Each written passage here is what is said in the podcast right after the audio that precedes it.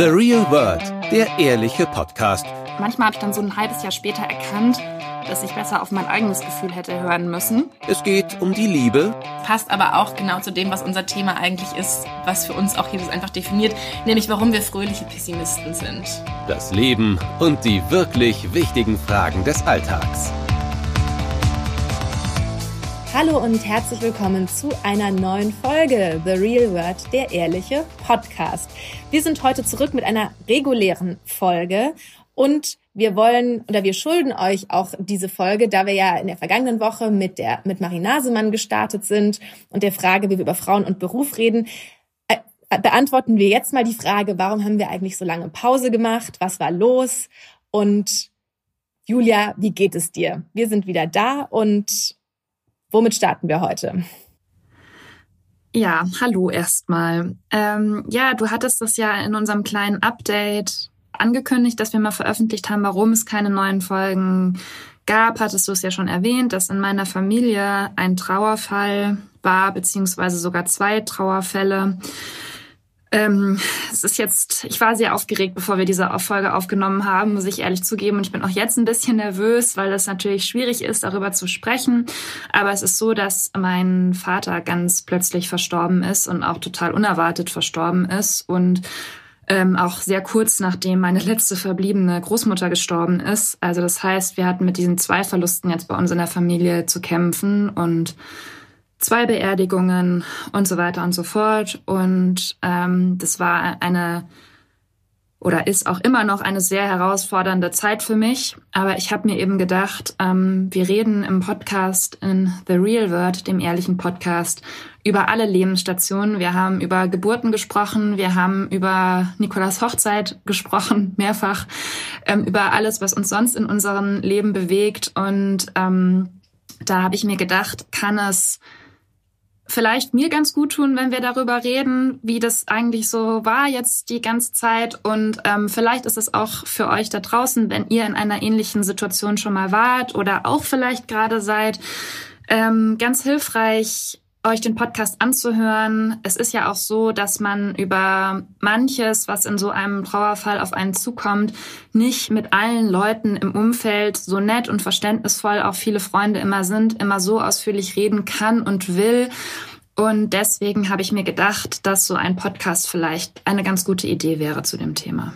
Ich finde auch total gut, dass ähm, dass du das machst und dich dafür entschieden hast, dass wir heute uns mit diesem Thema Trauer und wie geht man damit um und was kommt auf einen zu, ähm, damit auseinandersetzen willst. Also zum einen, weil wir eben ja, wie gesagt, der ehrliche Podcast sind und ich auch deswegen in dem, in dem kleinen Update, ich hatte erst so Versionen aufgenommen, wo ich gesagt habe, es gab einen Zwischenfall oder irgendwie so, weil ich nicht genau wusste, so was, ähm, wie viel ist sozusagen in deinem Sinne, dass ich sage, aber dann dachte ich mir einfach, nee, also ich sage jetzt schon sozusagen, es geht um einen Trauerfall, weil ich dachte, dass, dass das dann auch in deinem Sinne ist, weil das ja wie gesagt auch so ein bisschen unser Anspruch ist, dass man die Dinge auch einfach mal beim Namen nennt.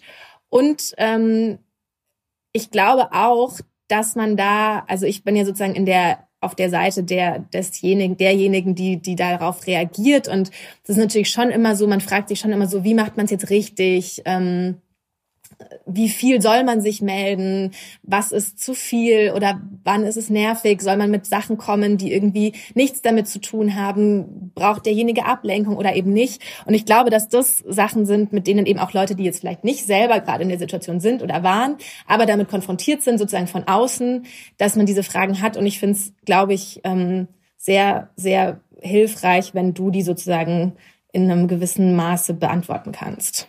Ja. Ja, genau. Also darum soll es heute gehen. Ich weiß jetzt gar nicht genau, womit fangen wir jetzt am besten mal an. Ähm also es ist so, was ich gleich vorweg sagen will, es, ich möchte jetzt nicht zu privat werden in dem Podcast, weil es bin ja nicht nur ich, die jetzt im Moment trauert, sondern auch noch äh, meine Familie. Und ähm, das ist natürlich schon auch sehr intim einfach und ähm, ich möchte jetzt auch nicht so gerne im Internet Sachen erzählen, die dann vielleicht zum Beispiel meine Mutter oder meinen Bruder jetzt in irgendeiner Form belasten könnten. Also das möchte ich so kurz vorweg sagen, weil das auch ein bisschen damit zusammenhängt, was wir später noch besprechen wollen. Ähm, wie Leute reagieren, dass du immer so gefragt wirst, was ist denn genau passiert und so weiter. Und das ist einfach äh, etwas, was ich jetzt in den letzten Wochen so erlebt habe, dass es manchmal mir ein bisschen zu, zu nahe ging, dass ich gedacht habe, so gut kennen wir uns jetzt nicht, dass ich dir jetzt alle ähm, Details quasi berichten muss zu allem, was war, so, ne? Und ähm, deswegen das nur mal vorweg. Aber vielleicht wollen wir dann auch gleich mal damit anfangen. Mit diesen ja, können wir auch machen. Es ist vielleicht ganz gut, wenn ich jetzt eh schon darauf gekommen bin. Du hast mich ja angerufen und mir das und mir das erzählt und ich bin auch so echt so ganz aus allen Wolken gefallen, weil es war ja, wie du schon gesagt hast, kurz vorher, eine Woche vorher, glaube ich, deine Großmutter gestorben und dann dachte ich eher so, das geht jetzt irgendwie vielleicht noch darum oder du rufst mich wegen irgendwie sowas an. Und dann war das so eine äh, total überraschende Nachricht. Was ist denn so, was wünscht man sich, was der Mensch, dem man das erzählt, ähm, was, was ist für dich so die richtige Reaktion? Gibt es das überhaupt oder ähm, hm. geht es einfach nur darum, es jemandem, also es mitzuteilen und dann ist so ein bisschen egal, wie der andere reagiert? Oder was, was wünscht man sich da? Also, als ich dich angerufen habe, da war das ja erst einen Tag her und da war ich natürlich noch völlig unter Schock. Deswegen weiß ich ehrlich gesagt nicht genau, was wir da geredet haben oder mhm. was du da gesagt hast. Aber also für mich ist es so, dass viele, dass man einfach nur sagen kann, oh Gott, das erschreckt mich total, ähm, das tut mir sehr leid und eigentlich so die, ein bisschen diese Floskeln, die man dann so abspult in so einem Fall, aber mehr kann man auch eigentlich nicht sagen, außer melde dich, wenn du was brauchst, kann ich dir irgendwie helfen. Natürlich kann man in so einer Situation nicht wirklich ähm, helfen. Vielleicht gibt es den einen oder anderen Fall. Also ich hatte dich ja zum Beispiel darum gebeten, dass du das den Kollegen sagst, weil ich nicht so gerne am Montag morgen quasi dann alle informieren wollte, warum ähm, ich nicht da bin und so. Und das war sozusagen etwas, womit du mir helfen konntest und mein Leben in dem Moment ein bisschen einfacher gemacht hast. Also es gibt schon so Sachen, die man, ne, die man dann für diese Person tun kann. Im Großen und Ganzen meistens wird es eher so sein, dass die Person einem nicht wirklich weiterhelfen kann. Aber mehr kann man eigentlich in dem Fall nicht machen außer eben anzubieten, dass man auch anrufen kann zu jeder Zeit oder sowas. Also das fand ich zum Beispiel immer gut, wenn Leute gesagt haben, du kannst immer anrufen, es ist egal wann oder so, dass man so das Gefühl hatte, die Leute sind auch wirklich ähm, für dich da, auch wenn man vielleicht gar nicht das Bedürfnis hat, unbedingt auf äh, auf dieses Angebot zurückzukommen. Genau, das hatte ich nämlich mir auch notiert als Frage, ähm, dass man ja immer so dazu neigt, genau das zu sagen, so melde dich, wenn ich was machen kann und sag Bescheid. Ich habe aber auch schon ähm, ich glaube sogar in einem Buch von unserer Kollegin Brenda Strohmeier, die hat über den Tod ihres Mannes geschrieben und die hat äh, darin geschrieben, dass ihr das gar nicht so viel gebracht hat, weil man das eigentlich nicht macht. Also, dass es immer so, die Leute dann so denken, damit haben sie ihre Pflicht getan. Und ich habe ja gesagt, er kann sich melden, wenn was ist. Aber dass man eigentlich auch wenn derjenige sich dann nicht meldet, sich einfach von selbst die ganze Zeit melden soll und sich anbieten und wenn man nichts hört, ein paar Tage lang wieder von selber kommen soll und fragen, weil der andere vielleicht gar nicht die Kraft hat, sozusagen ja. das zu machen, dieses Anrufen, sich melden und nach Hilfe fragen oder nach einem offenen Ohr oder was auch immer. Und dass man das deswegen sozusagen proaktiv die ganze Zeit selber machen soll. Ich glaube aber, dass viele Leute es halt eben auch sagen, melde dich, weil sie nicht aufdringlich sein wollen. Und das fand ich halt auch so ein bisschen ist so ein, so ein Spannungsfeld zwischen zu viel und zu wenig? Oder weil, wie sagst, wie empfindest du das? Auf jeden Fall, das ist nicht leicht und ich habe das auch niemandem irgendwie, ach, da ist man mit so anderen Dingen beschäftigt. Also das hat mich jetzt, ich habe das niemandem übel genommen, wenn ich das Gefühl hatte, oder bei manchen habe ich so gemerkt, die wissen jetzt nicht genau, wie sie damit umgehen sollen. Und mh, mm, ich meine, das, das ist schon okay, das muss, muss jeder für sich selbst wissen. Und man weiß ja auch selber, bei welchen Menschen man das Bedürfnis hat, die anzurufen, mit denen darüber zu reden. Und bei anderen denkst du, ja, mit denen kann man irgendwann nochmal darüber sprechen. Dann meldet man sich auch. Aber jetzt im Moment ist es erstmal gut. Was ich immer gut fand und was ich auch jetzt noch schön finde, wenn wie du es gerade auch eigentlich beschrieben hast, wenn Freunde mir zum Beispiel wieder, immer wieder mal eine WhatsApp schreiben, Julia, was machst du, wie geht's dir? Oder guck mal, den und den Artikel habe ich gelesen oder auch irgendwie nur ein lustiges Foto schicken oder so, dass man so das Gefühl hat, die denken an einen und es ist nicht sozusagen nach dieser ersten Nachricht, was ich auch erlebt habe, oh mein Gott, was für ein Schock, das tut mir leid und dann hörst du nie mehr wieder was. Und dann weiß ich auch bei diesen Menschen, bei denen das so war, die sich dann einfach gar nicht mehr gemeldet haben, da war das wahrscheinlich genau dieser Fall, dass sie nicht wussten, wie soll ich da jetzt wieder eine Kommunikation aufnehmen? Was soll ich jetzt machen? Und wenn Julia mich nicht anruft, dann heißt es doch wahrscheinlich, dass sie nicht mit mir sprechen will und so. Ich hatte da jetzt ehrlich gesagt nicht so eine Kraft natürlich in der Situation, das alles zu, zu interpretieren. Das ist jetzt heute in der Vorbereitung für den Podcast habe ich mir das nochmal so gedacht. Das ist auch, das kann man auch wirklich keinem irgendwie übel nehmen, dass man sich da falsch verhält. Aber ich würde sagen, aus meiner Erfahrung, dass es immer gut ist, wenn man sich von sich aus auch meldet und vielleicht auch einfach wirklich eine Nachricht schreibt hey, wie geht's dir, wenn du Lust hast zu telefonieren, ich bin heute Abend zu Hause, so zum Beispiel. Also, dass du auch nicht plötzlich die Leute dann anrufst und dann ist man auch manchmal so ein bisschen überfahren in dem Moment. Du weißt ja nie, wie du den Menschen gerade erreichst, ja, und ähm, oder wie, wie du das gemacht hast, dass du mir einfach Sprachnachrichten geschickt hast und auch so ein paar Sachen aus dem Büro erzählt hast und dass man auch so ein bisschen abgelenkt war. Und also Nicola hat mir da so kleine private Podcasts geschickt.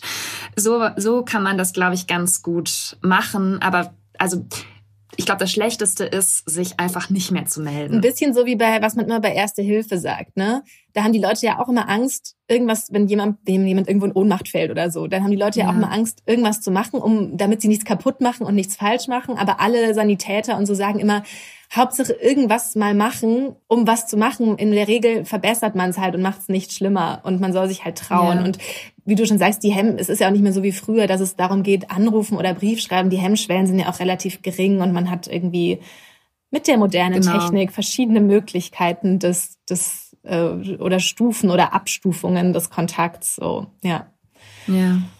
Und ähm, das Einzige, was mir eben negativ aufgefallen ist, ist das, was ich eben ganz am Anfang angesprochen habe, wenn Leute, vor allem in meiner Heimatstadt, wo ich jetzt dann eben ein paar Wochen auch war, ähm, jetzt lässt ich schon wieder bei Bad Mergentheim. Nein, so ist es nicht. Es waren auch viele Leute unheimlich nett, die man auch lange kennt und so. Aber so ein bisschen, wenn man sich doch beim Einkaufen oder so getroffen hat, diese Situationen, wo dann Leute, die man gar nicht so gut kennt, plötzlich dich genau ausfragen. Mhm und ähm, dann eben auch vor dem Hintergrund, dass ja meine Großmutter auch noch gestorben ist. Die war fast 94. Also das war jetzt nicht so ein riesengroßer Schock wie bei meinem Vater. Aber das hat natürlich die Leute völlig aus dem Konzept gebracht, wie das jetzt sein kann in einer Familie und so weiter und so fort. Und da habe ich das öfter mal erlebt, dass so ein bisschen Grenzen überschritten worden sind. Also, dass Leute, die man wirklich nicht, mit denen man nicht befreundet ist, die halt wissen, wer man ist, so Bekannte, äh, dass die zu intime Sachen fragen, auch zum Beispiel nach finanziellen Sachen gefragt haben und so Dinge, wo du in dem Moment halt völlig perplex und überfordert warst und das fand ich ein bisschen unpassend und ich finde, da sollte man auch die eigene Neugier ein bisschen im Zaum halten. Ähm, wenn die Person dir nähere Umstände erzählen möchte, dann wird sie es schon machen und wenn nicht, dann nicht und dann geht dich das auch erstmal nichts an. Wie, so. wie reagiert, wie hast du denn dann da reagiert? Kann man da überhaupt irgendwie reagieren oder ist man einfach so, dass man dann auch noch wahrscheinlich irgendwie versucht zu antworten, weil man denkt, äh, ja, ich muss jetzt was sagen? Ja, also ich habe die Tage, oder was heißt die Tage, ich telefoniere natürlich jeden Tag mit meiner Mutter, aber da haben wir die Tage auch nochmal drüber gesprochen und dann meinte sie so, ja, langsam ist sie halt geübt mhm. und hat sich jetzt so ein paar Sätze zurechtgelegt für verschiedene, also für Leute, in denen man Unterschied, zu denen man im unterschiedlichen Verhältnis steht. Weil man natürlich im ersten Moment, du bist ja eh so vernebelt und stehst so neben dir und wie im wirklichen Leben hat man ja so oft die Situation, dass man eigentlich ganz anders reagiert, als man eigentlich hätte reagieren wollen oder sollen. Und dann ärgerst du dich halt hinterher noch darüber, dass du nicht besser oder äh, reagiert hast und einfach gesagt hast, also Entschuldigung, aber das ist jetzt eine Privatsache oder das geht sie nichts an oder danke für Ihre Anteilnahme, aber Näheres möchte ich jetzt hier auf dem Markt nicht besprechen oder, oder so eben. Und das machst du dann natürlich nicht. Mhm. Und das ist eben so ein bisschen ja, also das, vielleicht geht das auch Leuten anders. Das, ich kann ja nur für mich und für meine Familie das jetzt sagen. Vielleicht geht das auch Leuten so, dass sie sich freuen, dass sie überall angesprochen werden. Das ist ja auch irgendwo in so einer kleinen Stadt, wie es jetzt bei uns war, auch noch anders als jetzt in einer Großstadt, wo das einfach also wenn du zum Einkaufen hier gehst in Berlin, dann, also, ne? Wurdest du hier noch nicht angesprochen, Julia? das meine ich nur, das, das ist, ist ja auch was Schönes und auch was, kann auch was Positives sein, aber manchmal ist es eben auch ein bisschen zu viel. Mhm. Das wollte ich nur, da muss man eben ein bisschen Feingefühl beweisen und manche Leute haben das und manche eben nicht so. Ja. Jetzt wollten wir ja auch noch mal über diese ähm, Dinge sprechen, die dann so auf einen zukommen. Also so ein bisschen das, ähm, was man vielleicht auch so gar nicht auf dem Schirm hat. Also gab es denn irgendwas, wo du dann völlig mhm. überrascht davon warst, wie viel Arbeit? Also ich weiß, wir haben auch äh, dann ja auch telefoniert und dann hast du mir gesagt, was ihr jetzt alles machen müsst. Wie ist es denn? Wird man davon, hat man da Unterstützung? Äh, hilft, sagt einem so ein Bestatter, was man jetzt alles tun muss? Muss man sich das alles selber zusammensuchen? Mhm. Hat man dafür überhaupt irgendwie die Energie? Also wie, wie kriegt man das überhaupt hin und was muss man tun und wie macht man das? Also das Krasse ist eigentlich, dass du eben sofort ganz viel organisatorischen Kram zu erledigen hast und dass dich das auch erstmal so ein bisschen überrollt. Du bist zwar auch abgelenkt, weil du dich eben um ganz viele verschiedene Dinge kümmern musst, äh, von irgendwelchen Versicherungen bis ähm, eben Beisetzung oder Beerdigung planen. Darum kümmert man sich erstmal und das ist auch, glaube ich, gar nicht mal so schlecht dann eben, weil man was zu tun hat. Aber du bist schon ziemlich auf dich alleine gestellt. Und ich muss auch sagen, ich musste das vor drei Jahren, als meine andere Oma gestorben ist, schon mal ziemlich intensiv auch mitmachen, weil meine Mutter damals halt äh, so eine Grippe bekommen hat und sich um vieles nicht so kümmern konnte. Also hatte ich, ich war schon mal bei einem Bestatter gewesen. Ich hatte das schon mal alles mitgemacht, was dann zu tun ist und ich kannte diese Schritte und es hat mir jetzt in der Situation schon sehr geholfen, dass ich das zumindest schon mal einmal gemacht hatte, dass ich wusste, wie das ungefähr abläuft. Wir hatten auch einen jüngeren Bestatter, der war so in meinem Alter, der hat das auch sehr gut gemacht und die sagen dir natürlich alles, was du zu tun hast und fragt alles ab. Also da ist man schon, ich glaube, in der Regel ganz gut aufgehoben, weil das einfach die Dinge sind, die jeden Tag machen und das, die leiten dich dann eben an und klären das alles mit dir. Das ist schon, da wirst du schon gut durchgeführt, aber es ist eben leichter, wenn man, wenn man ungefähr weiß, was auf einen, was auf einen zukommt und welche Fragen man zu beantworten hat. Und es sind auch so Dinge, dass man, ähm, man redet ja im normalen Leben nicht so gerne darüber, was soll eigentlich mal werden, wenn man nicht mehr ist. Aber komischerweise war das in meiner Familie nie so ein Tabuthema. Also da wurden auch mal so Sachen gesagt wie, nee, auf diesem blöden Friedhof möchte ich nicht. Das ist mir hier alles so, das sieht nicht schön aus, es ist kramig, ich, das gefällt mir nicht. Und so, dass zum Beispiel für uns klar war, dass wir das auf einem Fried, im Friedwald machen. Also und so Sachen, wenn man halt schon im Leben mal darüber redet, was eigentlich sein soll, wenn man nicht mehr ist, dann ist es auch etwas leichter für die Angehörigen in so einer Situation. Das muss ich schon sagen. Also man muss ja jetzt nicht seine eigene Beerdigung komplett durchplanen, wie das manchmal in Filmen geschildert wird, aber der Tod sollte jetzt auch nicht so ein Tabuthema sein, dass man darüber einfach nie, nie, nie redet, so als ob das nicht passieren könnte. Friedwald ist ähm, für falls man es nicht kennt, das ist einfach ein, ein, Wald, oder? Und äh, man kann sich einen Baum aussuchen und unter dem Baum die Urne bestatten. Genau, also man kriegt dann so eine biologisch abbaubare Urne.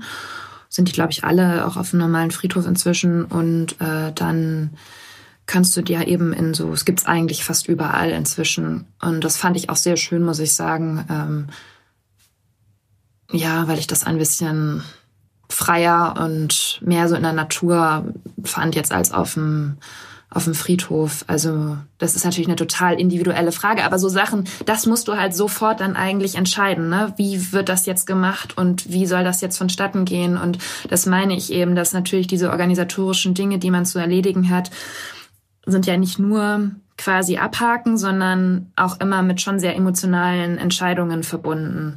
Das ist eigentlich ganz schön hart, dass man diese Sachen, also ich, ich, ich ähm, weiß nur wieder auch aus dem Buch von, von unserer Kollegin Brenda, dass Berlin, glaube ich, das einzige Bundesland ist, in dem du die, in dem du Zeit hast, in dem du relativ lange Zeit hast, ähm, bevor du die Beerdigung machen musst. Also wo du dir so Sachen wirklich überlegen kannst. Und in allen anderen Bundesländern, ich weiß jetzt nicht, muss es wirklich relativ schnell gehen. Und das sind ja eigentlich Entscheidungen, die will man ja auch nicht bereuen. Man will dann ja auch nicht sich, wenn man wieder klar denken kann, denken, oh nee, wie du schon sagst, der Friedhof, das wollte er doch eigentlich gar nicht. Jetzt haben wir das aber so schnell machen müssen.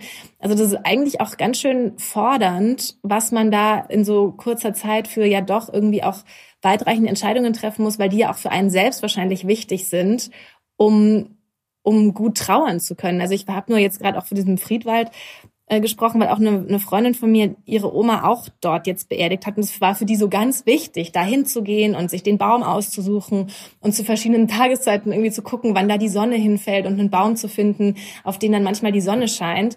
Und das hat es ihr dann aber auch viel leichter gemacht, ähm, Abschied zu nehmen, weil sie dann wusste, sie hat da jetzt einen schönen Platz gefunden. Und, aber die hatten halt hier echt lange Zeit dafür, das zu machen. Und das finde ich eigentlich, sollte das, sollte das, sollte man da nicht so unter Druck gesetzt sein. Weil, stell dir mal vor, das ist jetzt jemand, der noch nicht vorher sich damit überhaupt jemals beschäftigt hat. Der steht dann mhm. sozusagen vor dieser Entscheidung und weiß gar nicht, dass es einen Friedwald überhaupt gibt. So, ich wusste das zum Beispiel, bevor sie mir das erzählt hat, ja, hatte ich vielleicht mal gehört, aber mir noch gar nicht so Gedanken darüber gemacht. Und jetzt denke ich mir, ja, okay, das ist ja wirklich was, was man so sich mal überlegen kann. Oder weißt du?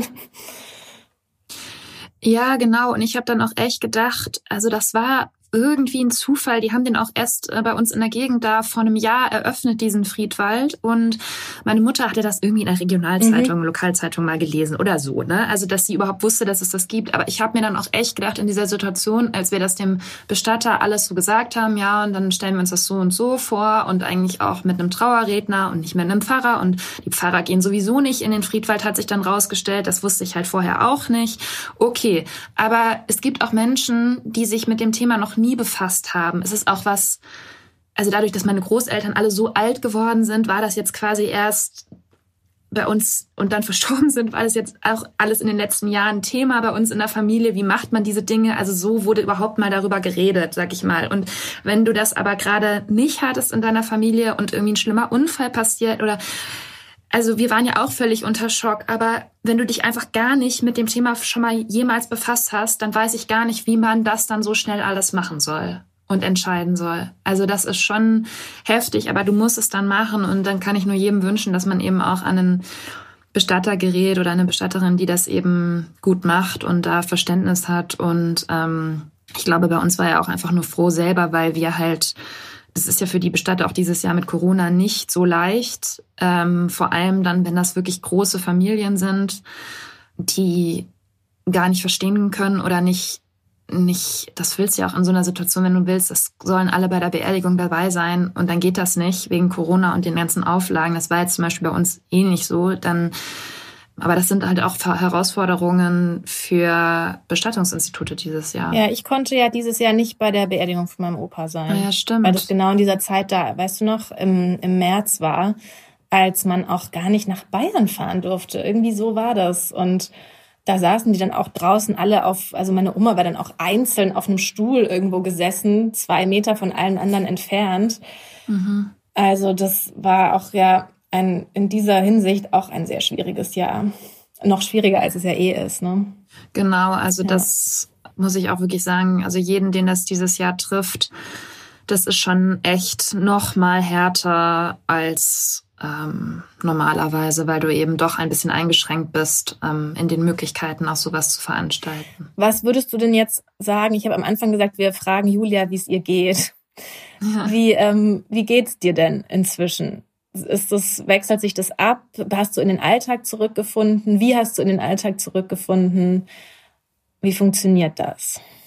Ähm, ähm, also mir geht es soweit eigentlich ganz in Ordnung. Ich glaube auch, dass ihr das bei der Arbeit merkt. Wenn wir in den Konferenzen sind, dann nehme ich ganz normal daran teil und unsere Arbeit ist ja auch teilweise macht ja einfach Spaß und es lenkt einen auch ganz gut ab so von solchen Themen. Und deswegen hat mir das glaube ich ganz gut geholfen jetzt wieder da mich reinzustürzen und ähm, ja da einfach wieder normal weiterzumachen. Also ich bin eigentlich überrascht dass ich so schnell wieder einigermaßen funktioniert habe sag ich mal. Also ich habe man, man kann sich das nicht so richtig vorstellen und das ist glaube ich auch für jeden Menschen unterschiedlich. Ähm, man denkt, man stellt sich das ja immer so ein bisschen vor wie im Film. Also ich finde, das ist jetzt, also nochmal kurz dazu, das ist schon, finde ich, eine ganz, ganz andere Erfahrung, wenn ähm, ich bin jetzt 30, äh, mein Bruder ist 26, wenn da der Vater stirbt, als wenn man zum Beispiel 70 ist und die über 90-jährigen Eltern sterben oder so. Also das ist schon nochmal was anderes und deswegen bin ich eigentlich überrascht, dass ich soweit ganz gut zurechtkomme. Ich glaube, das liegt schon auch daran, dass ich jetzt ja auch hier in Berlin, ich bin jetzt wieder hier zurück in Berlin, hier mit meinem Bruder in der Wohnung bin, dass ich sozusagen diese Familienanbindung noch habe. Mein Freund hat mich auch total gut unterstützt und das war schon alles gut. Aber natürlich gibt's jeden Tag so Momente, wo ich dann, wo mir plötzlich die Tränen kommen. Deswegen war ich auch heute aufgeregt, weil ich nicht genau wusste, wenn ich jetzt darüber rede, so im Podcast, schaffe ich das überhaupt? Ähm, auch in so kleinen, dann wurde mir zum Beispiel auf dem Handy plötzlich ein Foto von uns angezeigt von vergangenem Jahr, wo wir halt mit der Familie im Urlaub waren und sowas. Und wenn du das dann so plötzlich damit konfrontiert bist, manchmal im Alltag, das ist echt schwer. Und es wird wahrscheinlich nie besser so wirklich. Ähm, aber so im Großen und Ganzen habe ich auch gemerkt, dass ich doch irgendwie auch ein stabiler Mensch bin, dass ich, wie soll ich das sagen, mh, hm, dass ich auch Kraft daraus ziehen konnte, jetzt mit meiner Mutter und meinem Bruder ähm, dieses enge Verhältnis zu haben, dass wir das irgendwie gut hinbekommen haben, alles in den letzten Wochen zusammen und dass wir gut zusammengehalten haben und dass mir das auch eben Kraft gegeben hat. Und mit stabil ist jetzt vielleicht ein bisschen unglücklich formuliert. Also jeder, jeden trifft das anders und jeder geht da anders damit um und man weiß auch nicht, was nochmal kommt. Aber es, ähm, ich es ist irgendwie, es gehört halt auch zum Leben dazu. Und das ist so ein Gedanke, der mir Trost irgendwie gibt und vielleicht auch anderen. Der Tod gehört halt zum Leben dazu. Und so schlimm das ist, ähm, das trifft uns alle mal. Und man muss halt versuchen, damit irgendwie zurechtzukommen. Anders geht es ja nicht. Das ist Zwei Sachen, die du gesagt hast, sind ganz interessant. Ich habe nämlich, ich glaube auch in der Zeit, ähm, wo das passiert ist, habe ich das Buch von, von, der, von der Psychotherapeutin Laurie Gottlieb gelesen. Da schreibt sie, das heißt, ähm, vielleicht sollten Sie mal mit jemandem darüber reden oder so. Und da schreibt sie sowohl über ihre eigene Therapieerfahrung als auch eben über ihre Arbeit als Therapeutin. Und da gibt's auch ein Kapitel eben zum Thema Trauer. Und da hat sie nämlich es gibt ja diese altbekannten Stadien der Trauer, ne? also Leugnen, Zorn, Verhandeln, Niedergeschlagenheit und Akzeptanz, die immer so als ähm, die fünf äh, Schritte gesehen werden. Und sie sagt, es kommen halt ganz oft Leute zu in die Therapie und die sagen, ja, ich bin immer noch nicht bei Akzeptanz angekommen und wann kann ich das akzeptieren? Und sie sagt, was äh, ganz vergessen wurde bei dieser sozusagen, als das immer so die als Stadien der Trauer ähm, proklamiert wurde, da ging es ursprünglich mal darum, dass man, dass kranke Menschen sozusagen den Gedanken an ihren eigenen Tod akzeptieren und auf dem Weg dorthin diese Stadien durchlaufen. Und dann wurde so gesagt, ja, das passt ja eigentlich auch auf einen Trauerprozess. Und sie sagt, aber eigentlich stimmt das gar nicht, weil man kommt eigentlich nie bei dieser Akzeptanz an. Weil du hast ja auch gerade gesagt, so du glaubst, es hört nicht unbedingt auf und es gehört dazu. Und sie sagt eben auch, man akzeptiert es nicht, aber man findet sozusagen einen Weg, diesen Verlust und diese Trauer in das Leben zu integrieren indem man eben einfach sozusagen weiter eine Verbindung hat, aber halt eine andere Verbindung, eine Verbindung, die auch irgendwie traurig ist, aber die eben einfach da ist und die dann eben erlaubt, dass man weiterlebt. Aber es ist dann nicht, man akzeptiert es und hat es abgehakt und macht weiter, sondern man akzeptiert sozusagen nur diese Veränderung der Beziehung und lebt damit weiter. Das ähm, fand ich ganz, ganz interessant und auch, weil du gesagt hast, es überrascht dich, ähm, wie gut du sozusagen die meiste Zeit damit klarkommst. Und da sagt sie eben auch, ähm, dass es ein, dass die, dass das Gehirn ein eigenes Immunsystem hat. Also man nennt das psychologisches Immunsystem und dass das Gehirn ganz viele Mechanismen hat, solche Schicksalsschläge zu verarbeiten, sich zu erholen, auch manchmal einfach dafür sorgt, dass man nicht daran denkt, weil es einfach sozusagen dann im Hintergrund Dinge verarbeitet.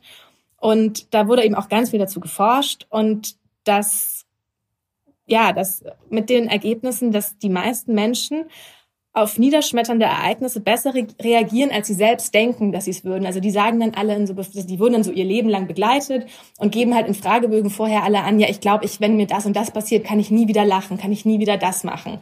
Und das, bei manchen passiert natürlich das dann nicht. Und bei anderen, wo das dann mal passierte, konnte man dann eben feststellen, all diese Erwartungen, die die hatten, stimmen so für, für eine Weile, ne? Aber das dass man ganz schön, also dass die dass der Mensch in der Regel über äh, Resilienz verfügt, die dann dafür sorgt, dass er halt doch wieder lacht und doch wieder all diese Dinge tun kann.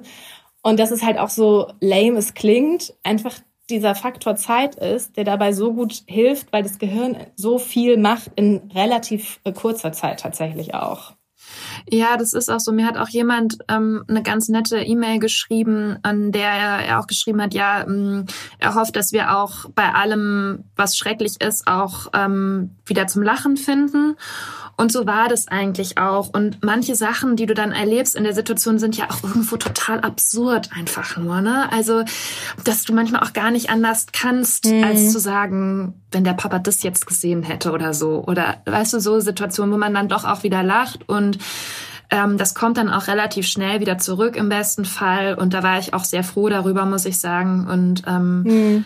ja, aber das ist interessant, was du vorgelesen hast, das oder ähm, berichtet hast. Das ist wirklich, ähm, der Mensch hält halt schon mehr aus, als man immer so denkt. Und manchmal habe ich auch wirklich gedacht, weißt du, wie in so Filmen manchmal das dann so dargestellt wird, dass dann sozusagen du bist so am Boden zerschmettert und kriegst gar nichts mehr auf die Reihe. Und das, wie gesagt, das ist für jeden Menschen anders. Und es ist auch völlig okay, wenn das für einen selber so ist in so einer Situation.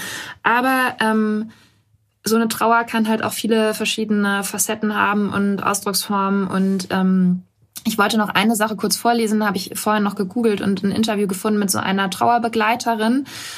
Und die hat auch gesagt, ich sehe meine Aufgabe grundsätzlich darin, Menschen zu erlauben, Gefühle zu haben. Viele denken, sie müssten bei Trauer traurig sein. Dabei äußert sich Trauer auch in Ohnmacht, Wut, Angst und Verzweiflung.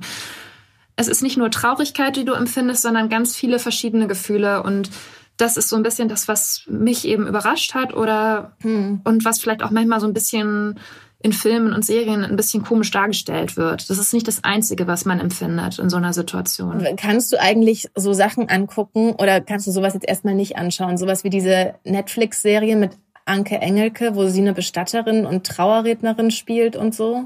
Ach stimmt, nee, das wollte ich eigentlich noch gucken. ist gut, dass du mich mhm. dran erinnerst. Ich weiß nicht, äh, ich glaube, das könnte ich mir schon angucken.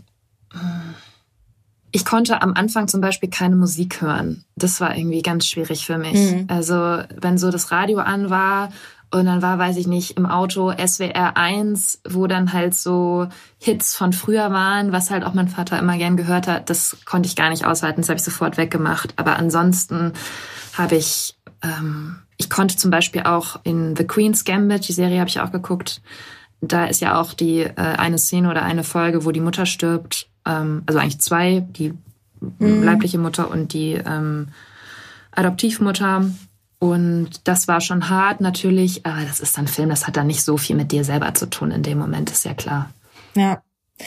Ja, ich will, ich weiß nicht, wir, ich will dich jetzt auch nicht so ganz lange ähm, hier durch, durch diese, ich finde, fand schon sehr wichtig und gut die Dinge, die du, die du jetzt gesagt hast. Ich glaube, dass es auf ganz vielen Seiten Leuten was bringt.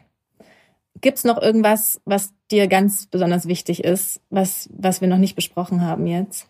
Ja, eine Sache ist mir vorher noch zu den Reaktionen eingefallen, was ich noch nicht angesprochen habe. Also wir haben auch ganz, ganz viele to wirklich tolle Briefe bekommen. Und das ist was, wo ich mir gedacht habe, wird man das in unserer Generation oder noch jüngeren noch machen, wenn sowas passiert? Also das das war was, was mir auch wirklich dann, so traurig das auch teilweise war, aber echt Trost gegeben hat, wenn Leute ähm, was geschrieben haben, was auch persönlich war, was vielleicht eine Erinnerung war oder so.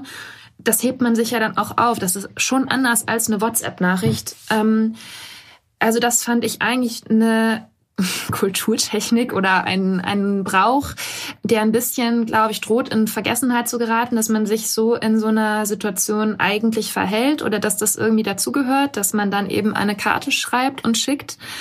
Und ähm, das hat mir ein bisschen Angst gemacht, äh, wie das mit dem ganzen Digitalen noch werden soll. Mhm. Aber das war zum Beispiel was, was ich sehr schön fand und was ich auch wirklich jedem gerade wenn man nicht richtig weiß, was soll man am Telefon sagen, was soll ich in der WhatsApp schreiben oder so, dann denke ich mir, dann schreib einen Brief. Mhm. Geht auch und hilft der Person, die betroffen ist, im Zweifel vielleicht sogar noch besser. Ich habe mich zum Beispiel auch sehr gefreut, als aus der Redaktion der Blumenstrauß und die Karte kam, weil das so ein kleines Highlight dann an dem Tag war, weißt du? Mhm. Und es ist immer irgendwie noch so ein bisschen, es zeigt noch so ein bisschen mehr Aufwand. Ne? Also ich meine jetzt wieder die eine Karte oder einen Brief zu schicken das ist wahrscheinlich noch einfach so Aufmerksamkeit, für die man, für, auch für den Verstorbenen oder für sich selbst, für die man sich einfach, über die man sich einfach freut. Genau, dass man auch so sieht, dieser Mensch wurde geschätzt und die und die Dinge haben andere Menschen mit ihm verbunden und das ist, also das fand ich eigentlich ähm, auch eine, ja, ganz schöne Erfahrung irgendwie. Ach so, weil du vorher noch gefragt hast, zurück in den Alltag zu finden, wie das war. Und da habe ich ja gesagt, mir geht es ganz okay. Da wollte ich noch dazu sagen, dass ich ähm, es aber auch hilfreich finde, gerade wenn wir von Serien und so weiter sprechen, also gerade sich so ein bisschen abzulenken. Ne? Also sowas wie, dass jetzt The Crown lief im Fernsehen oder bei Netflix, The Queen's Gambit, all diese schönen Serien, das hat mir zum Beispiel sehr geholfen, mir das anzugucken. Mhm. Und wenn es irgendwie geht. Ich weiß, das ist auch schwierig in Corona-Zeiten, aber dass man halt nicht ganz alleine zu Hause mhm. ist. Also das ist so, dieses sind auch so die Momente, in denen es mir am schlechtesten geht, wenn man alleine zu Hause ist, nichts hat, womit man sich ablenkt und dann so die Gedanken anfangen zu kreisen. Das ist nicht so leicht und ähm, da würde ich schon empfehlen, dass man ähm, ja, entweder jemanden anruft oder halt guckt, dass doch immer irgendwie jemand um einen herum ist. Wie hast du es denn jetzt auch geplant? Du bist ja jetzt gerade in Berlin, aber ähm, ja. fährst wahrscheinlich auch also dann demnächst wieder zurück, oder? Ja, ich denke schon. Also ich möchte auch gerne eigentlich dann wieder bei meiner Mutter und zu Hause sein. Ja. Ähm, aber es ist, ich weiß, weiß noch nicht ganz genau. Muss ich halt mal gucken, wie es noch hier so ist. Trotz allem werden wir sozusagen ab jetzt wieder weitere, wieder Podcast-Folgen für die Sonntage aufnehmen. Ja. Das können wir ja von überall tun, schönerweise. Und damit geht's dann sozusagen ab nächster Woche wieder wie gewohnt weiter. Und wie wir die Weihnachtstage, also es wird eine große Weihnachtsfolge geben am 20. Dezember, wie wir dann die, wie wir, ob wir eine kleine Weihnachts-Neujahrspause machen oder nicht, das werden wir euch alles mitteilen. Dafür solltet ihr uns folgen auf Instagram at The Real Word Podcast. Ihr könnt uns natürlich da auch jeweils folgen. Julia hat auch was sehr Lustiges zu The Crown gepostet für alle, die das gucken. at Julia Hackover. Ähm, mich findet ihr unter at Liebeserklärer und unseren Podcast auf all den Plattformen die ihr so kennt. Und wir freuen uns auch weiterhin. Äh, wir brauchen jetzt auch wahrscheinlich durch die, durch die Pause, äh, freuen wir uns auch besonders wieder über einen kleinen Push von euch in Sachen Bewertungen. Äh, teilt unseren Podcast, schickt auch gerade diese Folge irgendwie an Leute, von denen ihr glaubt, dass sie das vielleicht gerade betrifft. Ja, und ich wollte auch noch sagen, jetzt gerade bei der Folge, wir freuen uns ja immer über persönliche Nachrichten und ich weiß auch, dass einige von unseren treuen Hörerinnen ähm, auch schon mal in so einer Situation waren und ähm, schreibt uns oder mir auch gerne, ähm, wie ihr damit umgegangen seid oder wie es euch geht. Und ähm, also ich wäre da ganz froh, wenn man sich vielleicht auch ein bisschen zu dem Thema austauschen kann, weil, wie gesagt, ähm, am besten, glaube ich, kann man darüber mit Menschen reden, denen das selber schon mal passiert ist oder die das ja einfach in so einer Situation schon mal waren, in so einer Schocksituation. Und deswegen würde ich mich da äh, ein bisschen über ähm, einen Austausch freuen. Ja, wir haben ja auch eine so eine kleine, feine Community, ich glaube, das kann gut funktionieren.